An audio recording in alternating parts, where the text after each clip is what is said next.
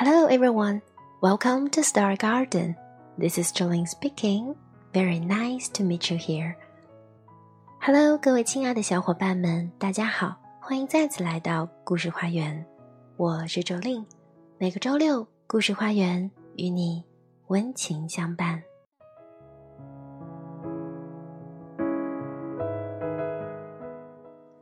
一天，布朗先生的奶牛发现了一台旧打字机，于是仓谷里传来了打字的声音。布朗先生简直不敢相信自己的耳朵，奶牛竟然能打字！更神奇的是，他还收到了奶牛写给他的信。我们一起来看看信里都说了什么呢？So now let's begin.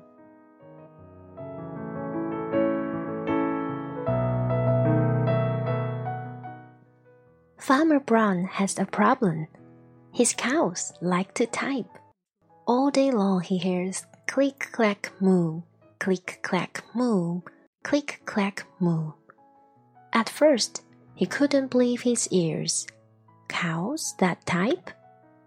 Click clack moo, click clack moo, click clack moo.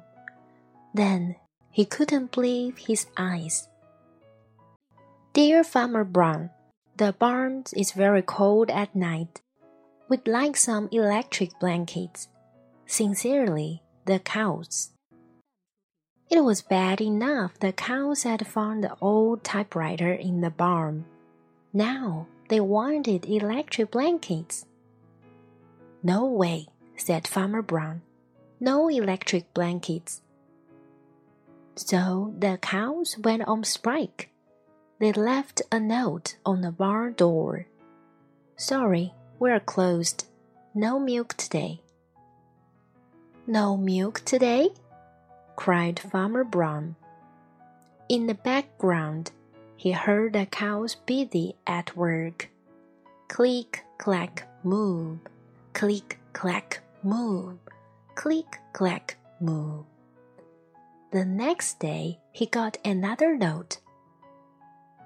Dear Farmer Brown, the hens are cold too. They'd like the electric blankets. Sincerely, the cows. The cows were growing impatient with the farmer. They left a new note on the barn door. Closed. No milk, no eggs. No eggs? cried Farmer Brown. In the background, he heard them. Click, clack, moo. Click, clack, moo. Click, clack, moo.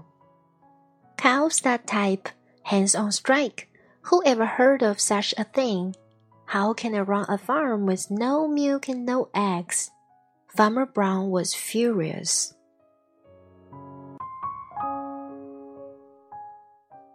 Farmer Brown got out his own typewriter.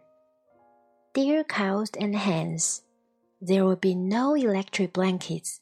You are cows and hens. I demand milk and eggs. Sincerely, Farmer Brown. Duck was a neutral party, so he brought the ultimatum to the cows. The cows held an emergency meeting. All the animals gathered around the barn to snoop, but none of them could understand moo. All night long, Farmer Brown waited for an answer. Duck knocked on the door early the next morning. He handed Farmer Brown a note. Dear Farmer Brown, we will exchange our typewriter for electric blankets. Leave them outside the barn door, and we will send Duck over with the typewriter. Sincerely, the cows. Farmer Brown decided this was a good deal. He left blankets next to the barn door and waited for Duck to come with the typewriter. Next morning, he got a note. Dear Farmer Brown, the pond is quite boring. We'd like a diving board. Sincerely, the ducks.